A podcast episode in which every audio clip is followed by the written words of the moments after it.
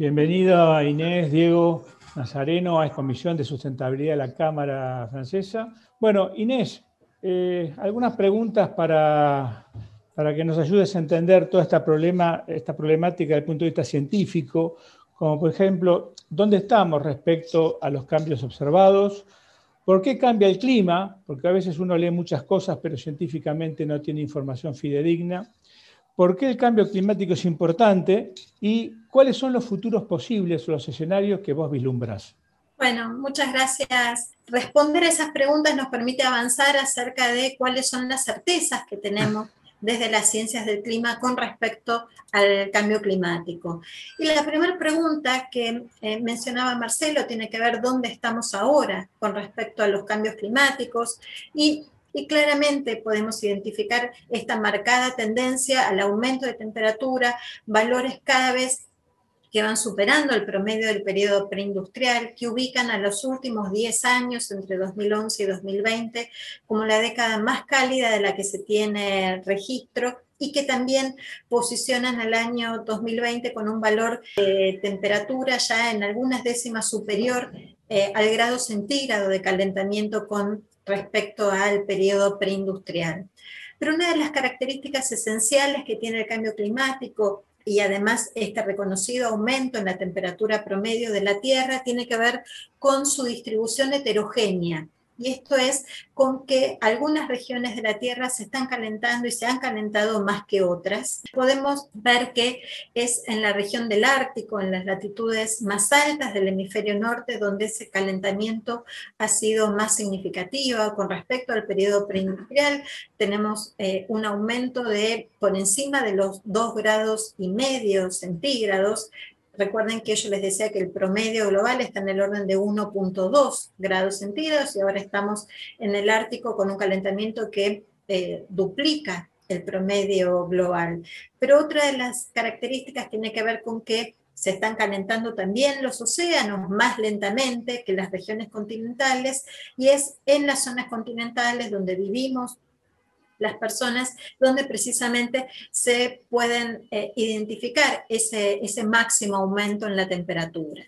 Ese incremento de la temperatura también se percibe en el proceso de retracción de glaciares, solo a modo de ejemplo, el glaciar Uppsala en, en, la Patagonia entre 1931 y 2016 se ve claramente la pérdida de masas de hielo, el eh, la transformación de un campo de hielo en un lago y este patrón se repite en, la mayor parte de los glaciares andino-patagónicos. Es particularmente eh, importante prestar atención a la pérdida de, hielo también en la región de la Antártida, y particularmente en toda la región eh, occidental toda la Antártida occidental constituye una de las zonas donde es más significativa las evidencias del cambio climático. El aumento de temperatura también se percibe en términos de ascenso del nivel del mar, es ese progresivo ascenso en el promedio global, 3,3 milímetros por año, consecuencia de el proceso de calentamiento de los océanos que yo mencionaba antes, que lleva a la expansión eh, del agua, el agua ocupa más volumen al calentarse y por lo tanto eso se, refleja en un ascenso del nivel del mar sobre las costas, pero también debido al aporte del el hielo continental que se está derritiendo por efecto del calentamiento y que ingresa a los océanos. Estas son las dos causas dominantes con respecto al ascenso del nivel del mar. Y no solo se modifica la temperatura, sino que también tenemos cambios significativos en la precipitación, a diferencia de lo que sucede con la temperatura, que tenemos un aumento generalizado, en la precipitación se pueden ver claramente regiones que tienden a ser más húmedas, regiones que tienden a ser más secas, y en general esta tendencia lo que muestra es que aquellas regiones que ya son húmedas en este contexto de calentamiento global están tendiendo a ser cada vez más húmedas, mientras que las regiones que ya son secas, semiáridas, están progresivamente tendiendo a secarse cada vez más. En particular, en el sur de Sudamérica, en el sudeste de Sudamérica, se identifican una de las regiones donde más significativo ha sido el aumento de la precipitación. Esta región coincide eh, precisamente con la cuenca del Plata y que está acompañado de un incremento, por ejemplo, en los caudales de los grandes ríos que conforman la cuenca, el río Paraná, el río Uruguay, el río Paraguay. Por lo tanto, haciendo este recorrido rápido de cambios observados, podríamos resumir cuáles han sido esos cambios. Algunos los mostré, otros se los cuento ahora. Cuando hablamos de temperatura vimos esta clara tendencia al incremento, pero también aumentó la frecuencia, la intensidad, la duración y la dimensión espacial que ocupan las olas de calor, los extremos cada vez más cálidos. Con respecto a hielos y glaciares, vimos este proceso de retracción significativo, lo mismo con el ascenso del nivel del mar, y la lluvia, vimos este patrón de zonas que tienden a ser más húmedas, otras que tienden a ser más secas, pero también un marcado aumento de lo que son los extremos de la lluvia, que dan eh, ocurrencia de eventos de sequías en algunas zonas e inundaciones en otras regiones del planeta. ¿Por qué se producen estos cambios?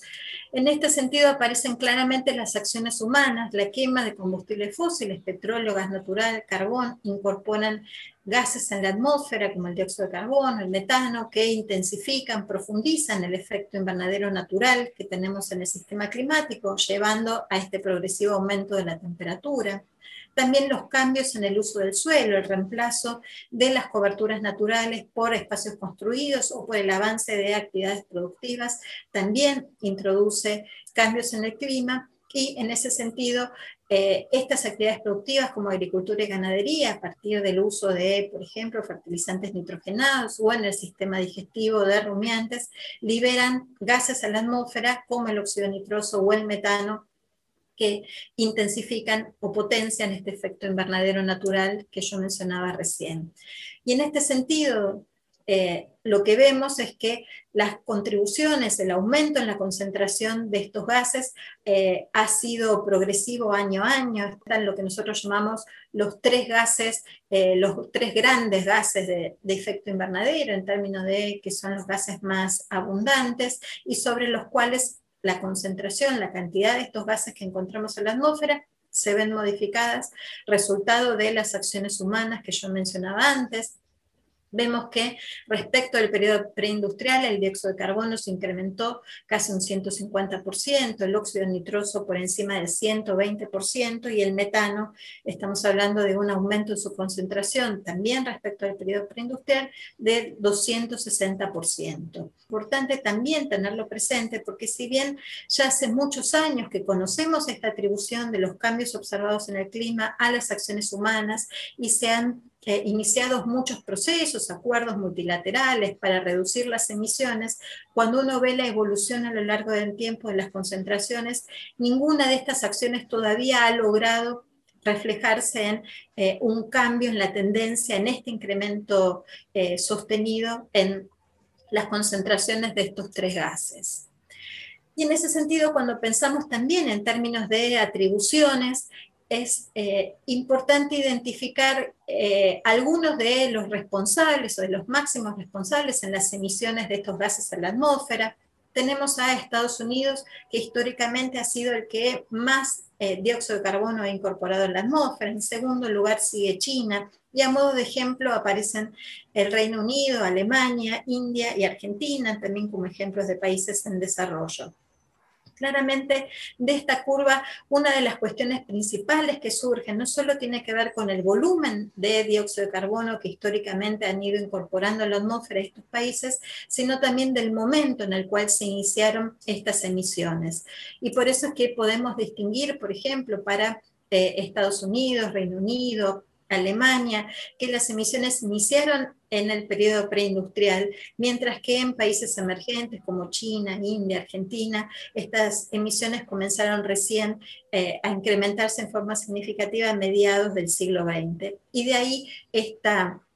eh, esta separación de países desarrollos versus países emergentes en términos de responsabilidades comunes. Todos estamos emitiendo gases de efecto de invernadero a la atmósfera, pero diferenciadas en términos de la responsabilidad histórica, en términos de cuánto del dióxido de carbono que tenemos ahora en la atmósfera proviene de actividades productivas de cada uno de estos países. Entonces, ¿por qué el cambio climático es importante? Porque produce impactos y produce riesgos. Nosotros hablamos de impactos acerca de lo que ya pasó y lo que ya podemos identificar y riesgos acerca de qué puede,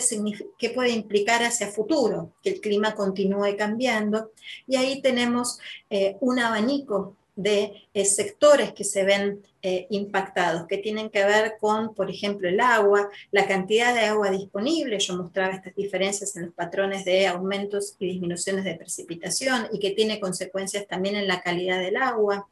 la eh, distribución de enfermedades por vectores como mosquitos, si pensamos en dengue, en malaria, y cómo el cambio climático implica condiciones ambientales más favorables para que estos mosquitos se desarrollen y puedan transmitir la enfermedad, cambios en términos de biodiversidad, por ejemplo, pérdidas de eh, corales y de diferentes especies también, vegetales y animales,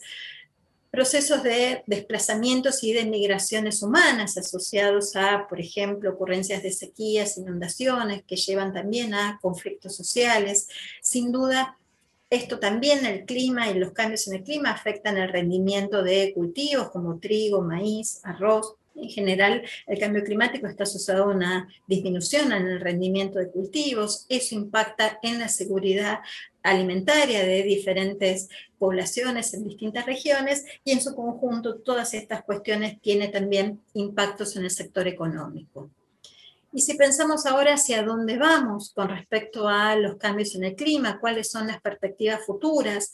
no hay que eh, perder de vista que estamos en un marco eh, de acuerdo multilateral dentro de la Convención de Naciones Unidas sobre Cambio Climático y ahí aparece como una cuestión emblemática el Acuerdo de París que se firmó en diciembre del 2015 y donde los países eh, acordaron que había que mantener el calentamiento del planeta por debajo de 2 grados centígrados respecto al periodo preindustrial, pero que sin duda era fundamental hacer esfuerzos para limitar este calentamiento a un grado y medio porque las consecuencias sobre eh, los estados más pobres, sobre los estados insulares, con un calentamiento de 2 grados centígrados podía ser eh, absolutamente irreversible y para eso los países tienen que eh, periódicamente presentar lo que se llaman las contribuciones nacionalmente determinadas, donde informan a la convención en qué medida van a reducir sus eh, emisiones de gases de efecto invernadero en la atmósfera.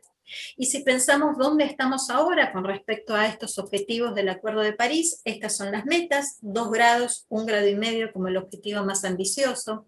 Considerando las contribuciones nacionales de todos los países,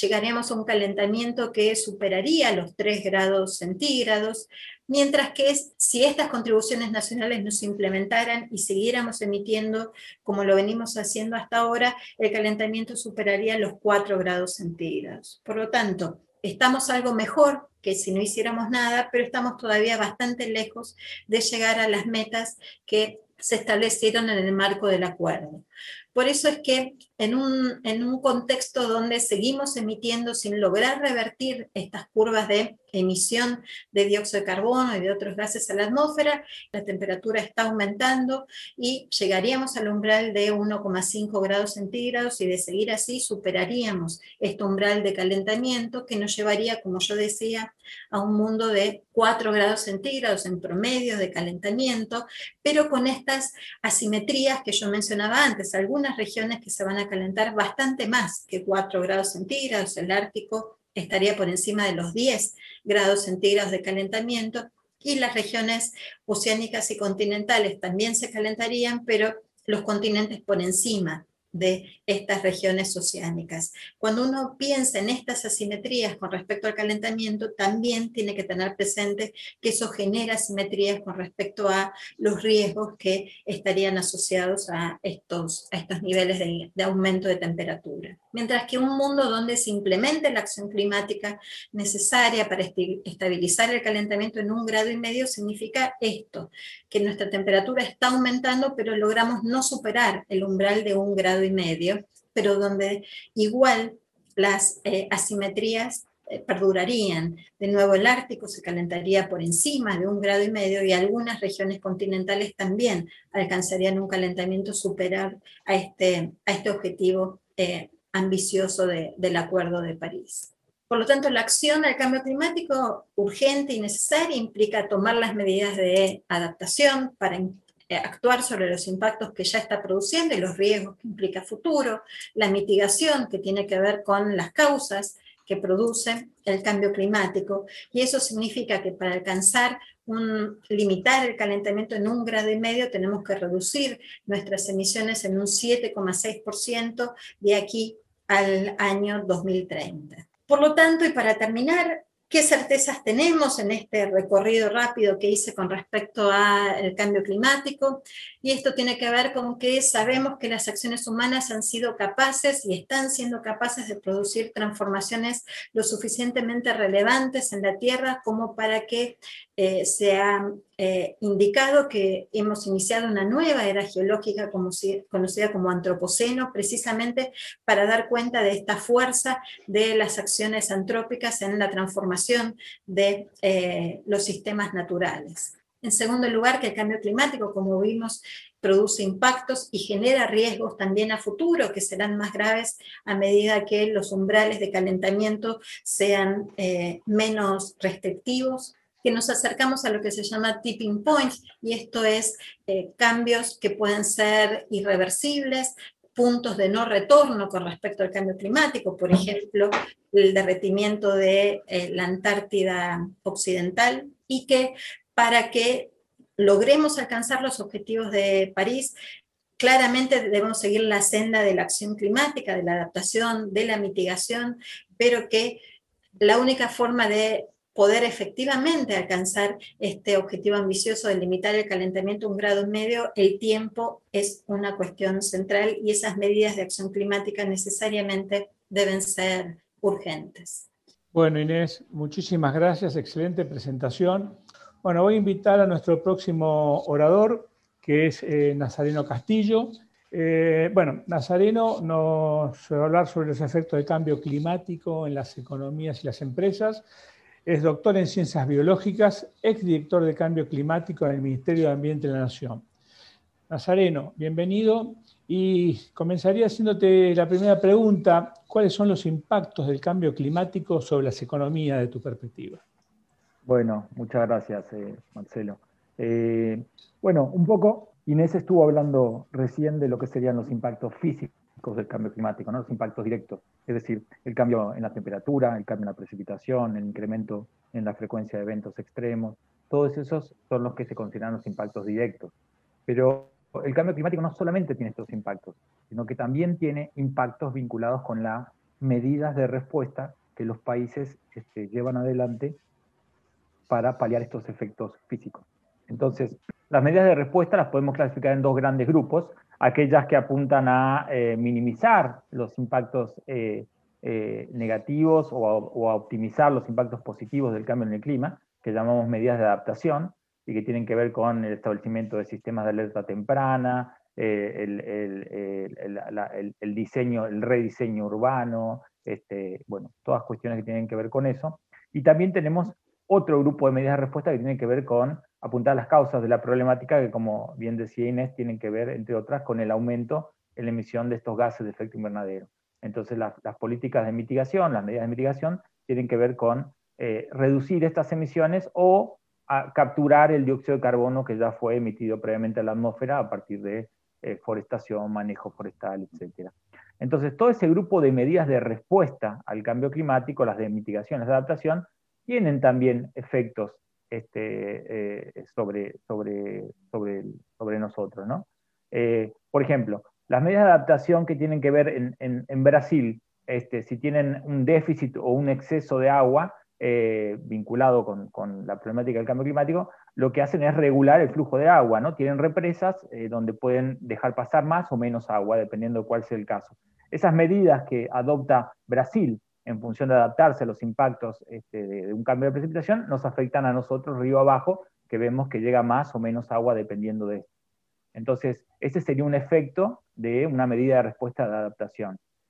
con respecto a las medidas de mitigación, los efectos son mucho más notorios. ¿Por qué? Las medidas de mitigación tienen que ver, como, como dijimos, con reducir las emisiones, ¿no? Y, la reducción de emisiones en general tiene que ver con eh, incrementos en la actividad o en la participación de determinados sectores productivos y decrementos en la actividad o participación de otros sectores productivos.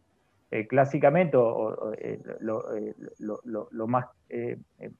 claro es que hay sectores vinculados con el uso de combustibles fósiles que, que, con el tiempo van a ir perdiendo participación y sectores vinculados con este, otras formas de generar energía, las energías renovables, que irían ganando una participación. Entonces, eh, las medidas de mitigación que establecen los países, que se ven consolidadas en, planes de mitigación que hoy, que hoy este, eh,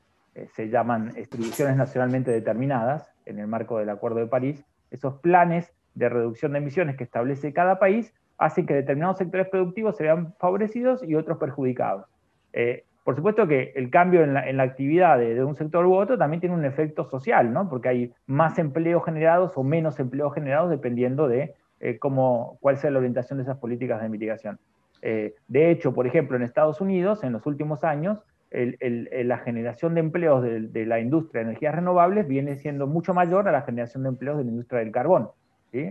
Entonces, un ejemplo claro donde las políticas de mitigación que implementa Estados Unidos, como así otros países, están cambiando este, eh, la participación de los sectores y con eso está cambiando el empleo. Eh, otra cuestión que tiene que ver con las, este, con las políticas de mitigación, los impactos de las políticas de mitigación, eh, es el comercio internacional, están vinculadas con el comercio internacional. los países, cuando implementan medidas de mitigación, en general tienen a aumentar sus costos de producción, y esto hace que puedan perder competitividad frente a otros países. Entonces, ¿qué es lo que hacen estos países cuando ven que, esos, que hay otros países que no, no están implementando medidas de mitigación? Dicen, bueno, hay que implementar algún ajuste en frontera, alguna medida que permita equiparar mi producción local con la importación. Entonces, eh, este tipo de, medidas de ajuste en fronteras eh, eh, es, es, otra forma, otro, otro impacto de las medidas de mitigación. Y de hecho, hay ejemplos concretos de esto. ¿no? en, en 2009, la Unión Europea sacó una directiva de energías renovables que tenía ciertos estándares eh, que tenían que cumplir el, biodiesel eh, o los biocombustibles en general que se producían o se comercializaban en la Unión Europea. Y el estándar para el biodiesel de soja en particular decía que eh, para venderse en la Unión Europea tenía que reducir un 35% de emisiones con respecto al combustible convencional, ¿no? al, diésel derivado del petróleo. Y, para el biodiesel de soja en particular, esa normativa identificaba que solamente reducía un 31% y por lo tanto no cumplía con los estándares. Y justamente lo que, lo que vendía la Argentina, lo que exportaba la Argentina a la Unión Europea era biodiesel de soja. Entonces entrábamos en un conflicto con la Unión Europea por, por este tema. Este, y, esas, y ese tipo de barreras, barreras para, para arancelarias, porque eh, otro tipo de barreras están bien reglamentadas por la OMC y no se pueden implementar, pero este tipo de barreras eh, eh, van a aparecer más con el tiempo y tienen que ver con eh, estos impactos de, las medidas de mitigación, en particular con que ciertos países sienten que hay algunos que hacen más esfuerzo que otros y que hay que equiparar las cosas de alguna manera. Eh, otra medida vinculada con el comercio internacional es lo que se está haciendo, lo que se llama el, el, CORSIA, ¿no? que es un plan de compensación y reducción de emisiones de la aviación civil internacional. Es un, es un programa en el que participan casi, creo que el 80% de las, de las empresas de aviación civil internacional, incluidas aerolíneas argentinas, este, que tiene distintas fases. Hay una fase voluntaria que va hasta el año 2026 y hay una fase obligatoria que va del 2027 en adelante. Entonces, las, las empresas que forman parte de, de, Corsia, que como les dije son la mayor parte de las empresas de aviación del mundo, este, eh, tienen una, una meta que es que a partir del 2027 eh, tienen que lograr que las, eh, el crecimiento de sus emisiones sea eh, a lo sumo las emisiones que tenían en el año 2020. No pueden, no pueden emitir más que las emisiones que tenían en el año 2020. Si emiten más, tienen que encontrar la manera de compensar emisiones, es decir, comprar reducciones de emisiones en, en, otros proyectos o reducir las emisiones en, en sus vuelos, pero eso tiene un límite, no, no, se puede reducir todo. Dicho sea de paso, ahora están revisando el tema de que la meta sea sobre las emisiones del 2020, porque obviamente el 2020 estuvo muy, muy afectado por la pandemia, las emisiones de la aviación fueron muy bajas y eso pone un límite muy exigente para cumplir. Así que eso es un, tema que está en revisión. Pero bueno, eh, globalmente eh, el, mensaje es eh, que, que, los impactos del cambio climático no solamente son físicos, no solamente son directos, sino también tienen que ver con estas medidas de respuesta, las de mitigación y las de adaptación. Sí, inclusive estaba muy relacionado el impacto, como vos mencionaste recién, más allá de Corsia, de eh, las directivas de la Unión Europea de apuntar a ser carbono neutral para el 2050 y cómo está impactando en las empresas las licencias para emitir gases de efecto invernadero, que se está pidiendo a las empresas que cada año reduzcan, mitiguen o compensen. Quizás nos puedas hablar un poquito sobre el tema de cómo genera eso eh, y impacta eso desde el, punto del carbon tax o el impuesto al carbono o eh, el mercado de crédito de carbono. Sí, sí. Eh, si me permitís, déjame nada más introducir un poco de dónde surgen estos, ya que vamos a hablar de, mercados de carbono, o sea, de dónde surgen, por qué surge este instrumento, ¿no? Como una medida de ayudar a reducir emisiones. Básicamente, eh, los acuerdos climáticos que empiezan en el 92 con la Convención sobre el Cambio Climático de Naciones Unidas y siguen después con el Protocolo de Kioto en 1997, ya desde ese momento, desde el Protocolo de Kioto, donde los países desarrollados adoptan metas cuantitativas para reducir emisiones, ya desde el diseño de ese protocolo se dieron cuenta de que era muy difícil eh, lograr cumplir esas metas si no se les daban instrumentos que permitieran a los países de alguna manera eh, cumplirlas de una manera más costo, costo efectiva. ¿no? Eh, eh, y entonces, en el marco, en el marco de, de, eso, en el protocolo de Kioto surgen lo que se llaman los mecanismos de flexibilidad, que son mecanismos justamente que tienen la idea de ayudar a los países a cumplir con las metas que adoptaron en Kioto de una manera este, gastando menos dinero, ¿no? haciendo más, eficiente desde el punto de vista económico. Los mecanismos de flexibilidad de, Kioto eran tres, hay, dos que son, eh, bueno, me voy a referir a dos. Uno es el mecanismo de desarrollo limpio, que, consistía en la posibilidad de que los países que adoptaron metas en Kioto, este, eh, Japón, este, Canadá, eh, la Unión Europea, pudieran reducir parte de sus emisiones a partir de implementar proyectos de reducción de emisiones en países en desarrollo, como podía ser Argentina. Entonces el concepto era eh, como en Japón sale muy costoso reducir emisiones, eh, le vamos a dar la posibilidad a Japón de que reduzca las emisiones en Argentina. Entonces, la idea del MDL es, eh, Japón va a transferir tecnología a Argentina, poner molinos eólicos, por ejemplo, este, se van a reducir emisiones y esa reducción de emisiones las va a tomar Japón para cumplir con el compromiso que había adoptado en Kioto. Así debió funcionar, la realidad es que no funcionó así, porque como Estados Unidos finalmente no ratifica el protocolo de Kioto, la demanda del mercado cayó mucho, el precio de la reducción de emisiones era muy bajo y a Japón no le convenía transferir un molino eólico para llevarse las reducciones porque el costo era sensiblemente diferente, ¿no? Era una inversión muy grande y la retribución por la reducción de emisiones era, no, tenía esa, no, no se retribuía. Entonces, terminó funcionando de, de, otra manera, el mecanismo de desarrollo limpio funcionó en Argentina y en muchos países con inversiones locales, muchas empresas de Argentina este, invirtieron en proyectos que tenían que reducir emisiones y tuvieron la posibilidad a partir de este mecanismo de vender esas reducciones de emisiones y conseguir una rentabilidad adicional a su negocio. Eso era el mecanismo de desarrollo limpio, que fue eh, eh, en, términos de los mercados de carbono, quizás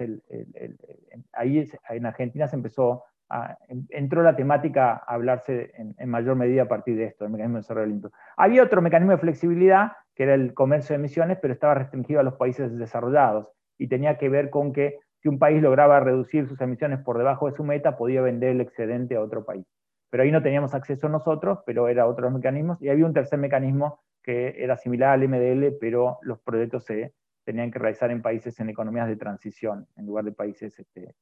en desarrollo. Pero bueno, eso es básicamente la historia de eh, cómo, cómo, cómo, cómo, empiezan cómo se empieza a hablar de esto de los mercados de carbono y su vinculación con eh, la problemática del, cambio climático.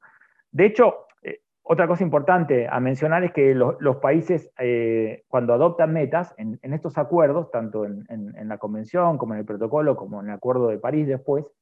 los acuerdos son entre, entre estados, ¿verdad? Pero los estados después transfieren esas metas que, que adoptan, las transfieren al sector privado. Entonces, en última instancia, los acuerdos también afectan al sector privado. Y eso es lo que pasó en la Unión Europea. Como estaba comentando Marcelo, la Unión Europea adopta metas de reducción de emisiones y después lo que hace es transfiere esas metas al sector privado. Entonces la Unión Europea establece un mercado este, interno donde se pueden comercializar reducciones de emisiones, establece las metas que había establecidas para la Unión Europea, las transfiere a, los sectores, le dice a las centrales de carbón vos podés emitir tanto, a las centrales de generación eléctrica vos podés emitir tanto, y a los distintos sectores les va dando una, meta, y las empresas que participan de esos sectores tienen dos opciones, o reducen este, dentro de sus instalaciones, a partir de mejorar su tecnología y emitir menos, o este, compran reducciones de emisiones a otras empresas, o hacen ambas. Entonces, eh, ahí fundamentalmente lo que se hace es generar un mercado en el que hay empresas que les sale barato reducir emisiones, reducen en exceso y pueden vender a otras que les sale más caro reducir emisiones y compran esas reducciones de emisiones. Y ese es un mercado que está en funcionamiento desde el 2005, que se creó en la Unión Europea, es el mercado más grande de reducciones de emisiones, este, que tiene un precio que oscila, este, estuvo entre 15 y 25 euros la tonelada de CO2, cayó bastante con la pandemia, porque al, haber, al, cerrarse las instalaciones se generan menos emisiones y se reduce la demanda por estas reducciones de emisiones, pero bueno, eh, en, teoría se espera que el, el precio de, estos, de las reducciones de emisiones vaya creciendo a medida que los países van adoptando cada vez metas más, más exigentes. ¿no? De hecho, en el Acuerdo de París, eh, eh, los países eh, cada X cantidad de años tienen que ir revisando sus contribuciones nacionalmente determinadas y viendo la posibilidad de hacerlas, este, en realidad, viendo la posibilidad, no, cada año tienen que hacerlas más ambiciosas, con lo cual uno espera que cada vez las metas sean más exigentes y el precio de estas reducciones de emisiones vaya creciendo y el mercado se vaya haciendo cada vez eh, más importante. Dicho sea de paso, en el Acuerdo de París todavía está pendiente la negociación de esto, justamente, lo que tiene que ver con eh, la comercialización de reducciones de emisiones, con los mercados de carbono. El acuerdo tiene un artículo que es el artículo 6, que hace referencia a mecanismos este, vinculados con el mercado. Eh, dentro del artículo 6, el 6.2 habla sobre comercializar excedentes de las contribuciones nacionalmente determinadas. Es decir, si, Argentina se, comprometió a no emitir más de 500 eh, megatoneladas eh, y, emite 400 y le sobran, este, le sobran este, reducciones de emisiones, entonces las podría vender a partir de este artículo, ¿no? el 6.2.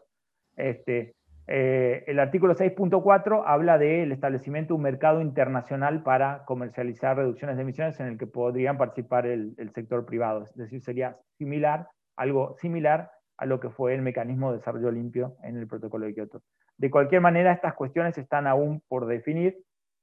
Este, no, está, no, está, no está terminada la negociación de, este, de este, artículo. Eh, de hecho, en la última COP los avances fueron muy, muy, muy pobres y se esperaba que, se espera que en, Glasgow, este, en la próxima cumbre de cambio climático, se pueda avanzar para empezar a, arrojar más claridad sobre cómo el Acuerdo de París va a incorporar estas cuestiones de los eh, mercados de carbono. Eh, bueno, Nazareno, te agradezco, muchísimo. Inclusive, bueno, la, contrapartida de todo esto es el tema del impuesto al carbono, ¿no? que ya la Naciones Unidas estaba proponiendo que fuera 100 dólares la tonelada, con lo cual ahí va a generar toda una discusión de qué se mide, cómo se mide, qué se informa. Pero bueno, eh, muchísimas gracias, excelente exposición. Vamos a invitar a nuestro próximo orador, Diego Adamson, que nos va a comentar sobre sus experiencias y conclusiones del grupo de trabajo de Cuidando el Clima de la Red Argentina del Pacto Global. Diego ha sido impulsor y coordinador de dicho grupo de trabajo entre el 2015 y el 2019 y es un experto también en, temas climáticos. Diego, eh, para, empezar un poco eh, con algunas de las varias preguntas, ¿qué opinas sobre la evolución de la preocupación de las empresas sobre el tema del cambio climático desde, como se venía comentando tanto Inés como Nazarenos, desde que se firmó el Acuerdo de París? Em, a ver, esto se puede responder de dos formas. Este, la políticamente correcta, que habla de que efectivamente hay este, empresas y digamos, representantes del sector privado que están tomando nota y están trabajando internamente para ir incorporando estas, estas medidas que, permiten bueno, ser actores mucho más responsables en, función de los desafíos que tenemos que responder.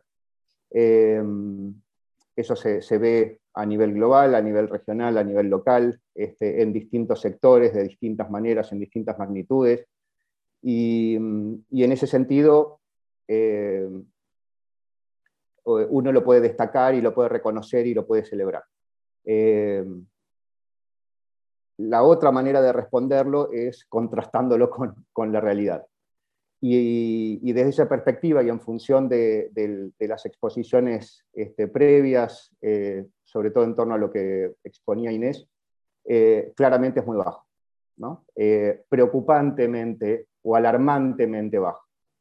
y en ese sentido creo que estamos muy lejos de siquiera tener este, noción sobre lo que esto implica. ¿Mm? Este, hay una, básicamente diciéndolo en criollo, estamos timbeando el, futuro de la, civilización, este, la estabilidad y, el bienestar de las próximas generaciones. Eh, y esto no, digamos, no hay, forma de exagerarlo. Eh, realmente eh, uno lo ve en los gráficos, en las explicaciones científicas sobre las certezas que, ofrece la ciencia, pero creo que no se dimensiona lo que implica hablar de un planeta con, este, digamos, 3 grados de, temperatura promedio por sobre la temperatura del, área preindustrial, o 4, ¿no? Este, ya dos sería realmente este, disruptivo en, muchos sentidos. Eh, yo vengo diciendo que el impacto que está teniendo la pandemia es, tal vez un juego de niños comparado con, lo que se viene.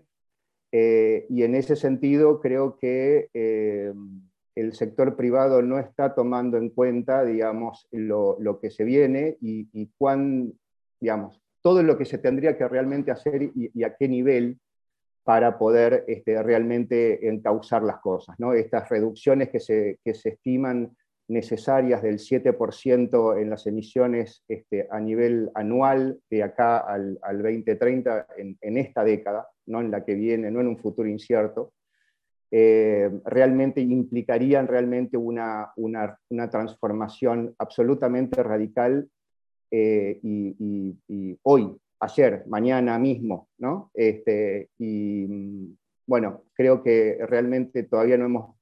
considero, caído, caído a la cuenta del de, el esfuerzo que realmente implica esto este, y, cuánto, cuánto habría que, cuántas veces habría que multiplicar este, ese, ese, compromiso, las inversiones, este, el, el, foco de trabajo eh, ya sea hacia adentro de las empresas o entre las empresas, eh, en cuanto, y, por supuesto, digamos, con, el sector privado, la sociedad civil, o sea, todos juntos, estamos todos en un mismo bote, es, este el único planeta que tenemos, no podemos irnos a ningún otro lado y realmente este, deberíamos estar tomándonos la cosa con, con mucha mayor seriedad y con sentido de urgencia. Nosotros hemos compartido en la Comisión de Cambio del Clima durante varios años actividades, pero sería muy interesante si pudieras comentarnos algunas de las principales, como por ejemplo el año que trabajamos en,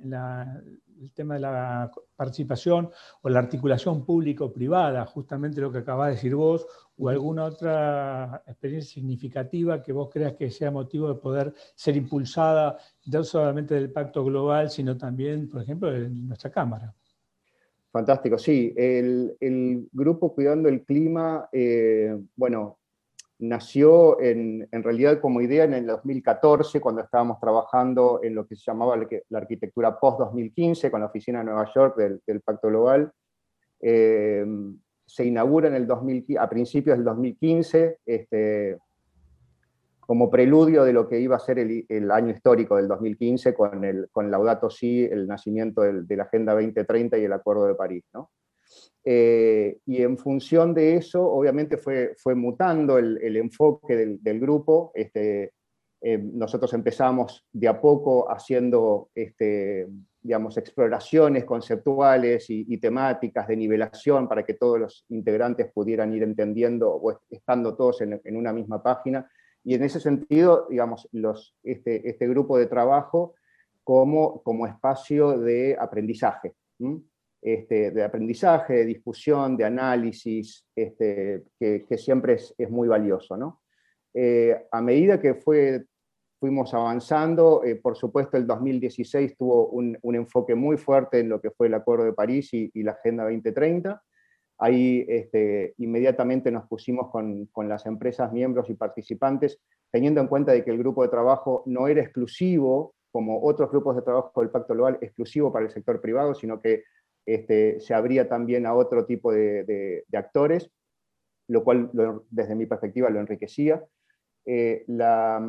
posibilidad, por ejemplo, de comprender mucho de qué se trataba la Agenda 2030 y la, arquitectura de los ODS, etcétera, y cómo ¿no? esto de los 17 objetivos, las 169 metas, sus indicadores, este, qué representaba para cada sector, eh, cómo impactaba en la Argentina, etcétera, etcétera. Eh, y, así fuimos trabajando, inclusive en distintas cuestiones vinculadas con, con uno de los lineamientos principales que tenía que ver con alinear a, los participantes a las iniciativas globales, sobre todo aquellas en las cuales el sistema de Naciones Unidas tenía un, interés particular o una participación este, gravitante. Eh, por lo tanto, en realidad, en cuanto al, enfoque, una de las cuestiones que, creo que lo importante de estos grupos de trabajo tiene que ver precisamente con explorar distintas maneras de abordar el tema y, ir combinándolas y que se vayan potenciando mutuamente. Como vos bien decías, una de las cuestiones que nosotros impulsamos fue de manera muy concreta y fuerte, era el, exploración de la articulación público-privada. Este, ahí invitábamos al espacio del grupo de trabajo a distintos representantes, ya sea del gobierno nacional, trabajamos digamos, en, muchas oportunidades junto con, la Secretaría o el Ministerio de Ambiente, Em, con la Dirección de Cambio Climático en particular, este, donde nos visitaron muchas veces y allí teníamos exposiciones, intercambios este, muy, muy valiosos. Eh, tuvimos gobiernos provinciales, gobiernos municipales de distintos puntos del país que también venían a, comentar su, perspectiva, digamos, sus preocupaciones, sus desafíos y cómo ahí en ese diálogo este, se podían explorar estados de situación y oportunidades y por supuesto esta, esta permanente ejercicio del, del, análisis y de la formación, ¿no? Este, la, posibilidad de que cada empresa trajera para compartir sus experiencias, sus reportes, sus distintas iniciativas, eh, etc. Pero mm, creo también que esos espacios tienen que tener una, un, tienen que ofrecer la posibilidad de que sean que hagan honor a su nombre cuando efectivamente se llaman espacios de trabajo, que, tiene que ver con que las empresas puedan aprovechar esos espacios para que sus representantes trabajen. O sea, que realmente no sea simplemente una participación pasiva donde, digamos, viene un experto y te cuenta determinada cosa y uno se lleva ese paquetito de conocimiento y ve de qué manera lo pueda trabajar o lo puede incorporar o simplemente tenerlo a consideración, sino que realmente puedan realmente trabajar en función de sus desafíos internos, pero también ya yendo hacia un enfoque de desafío colectivo. No hay ninguna empresa que pueda hacer, este, ningún actor, ya sea sector privado o público, ninguna empresa este, en, lo singular que pueda realmente mover la aguja por sí mismo en torno a los desafíos que tenemos que hacer. Y en ese sentido creo que estos espacios son realmente ámbitos eh, particularmente interesantes para arremangarse y realmente eh, poder discutir aquello que este, efectivamente se tiene que hacer explorando escenarios de ambición y de complejidad en torno a, em, la urgencia y, el alcance que pueden tener las medidas tanto propias como, como en sinergias con otros. Sí, efectivamente, aparte de trabajo de, también de transferencia de conocimiento y experiencia, ¿no? sobre todo de las grandes a las chicas o a través de trabajando en la cadena de valor. Exacto. Bueno, en, honor al tiempo te voy a hacer una última pregunta, te voy a dar un minuto, ya que Inés comentó el tema de Cuenca del Plata y vos, si no estoy equivocado, sos el responsable, el coordinador, el presidente de eh, RCE, la Cuenca del Plata, y me gustaría si podías contarle a los participantes de qué se trata y del acuerdo que hay con la Universidad de las Naciones Unidas, brevemente. Sí, ese es uno de los, de, los espacios que, estoy impulsando y coordinando. Eh, el Centro Regional de Educación para el Desarrollo Sostenible eh, para la Cuenca del Plata es miembro de la red global de centros regionales de Educación para el Desarrollo Sostenible que em, coordina el Instituto de Sostenibilidad de la Universidad de Naciones Unidas. La Universidad de Naciones Unidas, este, la conocerán, es miembro del sistema de Naciones Unidas, como lo es UNICEF, como lo es UNESCO. Eh, en particular, la universidad tiene el, mandato de, eh, bueno, velar por el conocimiento que se genera dentro del sistema. Eh, en particularmente el centro regional eh, o la red de centros regionales es una iniciativa que se impulsó hace ya muchos años, donde lo que busca precisamente es territorializar este, las sinergias y los compromisos en torno a la educación para el desarrollo sostenible, que es un, es un concepto en sí mismo, no es cualquier tipo de educación, eh, y lo que busca es, por supuesto, eh, generar el, conocimiento y la sensibilidad en, las personas y, en, las organizaciones en torno a lo que implica realmente estar ah, en, sintonía con, eh, bueno, con el planeta que nos, que nos sostiene. ¿no? Este, particularmente tiene un, enfoque, que está, por supuesto, alineado a la Agenda 2030 este, y, a, los compromisos que se asumen desde el sistema de Naciones Unidas en torno a, los ODS, particularmente, por supuesto, desde, desde el ODS 4, eh, pero, y en particularmente de la meta 7 del ODS 4, pero en ese sentido hay un, hay un enfoque muy, muy concreto que está orientado a eh, articular el, desde la meta 4 desde el ODS 4, perdón, y desde el 17, porque esto tiene que ver precisamente con, las sinergias y la participación este, individual y colectiva en torno a los tres grandes desafíos que tenemos, que es el, objetivo 12, el 13 y el 15, la producción y el consumo responsable. Eh, estamos básicamente este, arrasando el planeta y contaminándolo este, a un nivel indescriptible.